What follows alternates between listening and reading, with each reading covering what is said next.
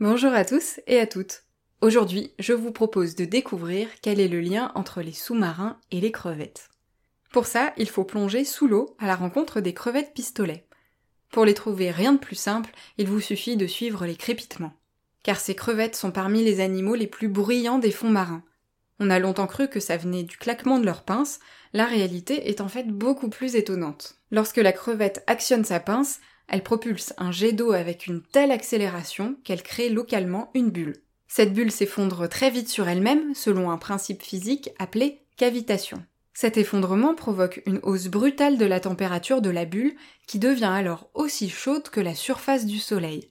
Elle émet également un flash lumineux, le tout en moins d'une milliseconde. L'onde de choc éloigne les prédateurs de la crevette pistolet et tue instantanément ses proies. Ce phénomène génère un son tellement fort qu'il peut se propager à des kilomètres à la ronde.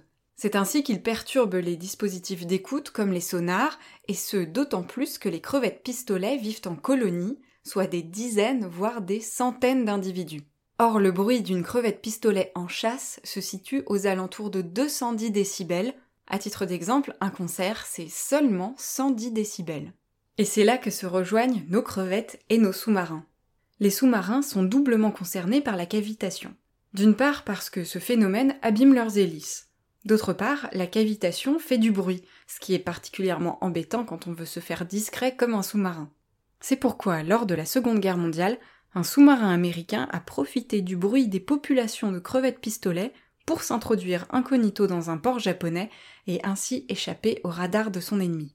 Pour le moment, ce phénomène de cavitation chez les animaux aurait été observé une seule fois chez un autre animal, le poulpe commun, en 2007.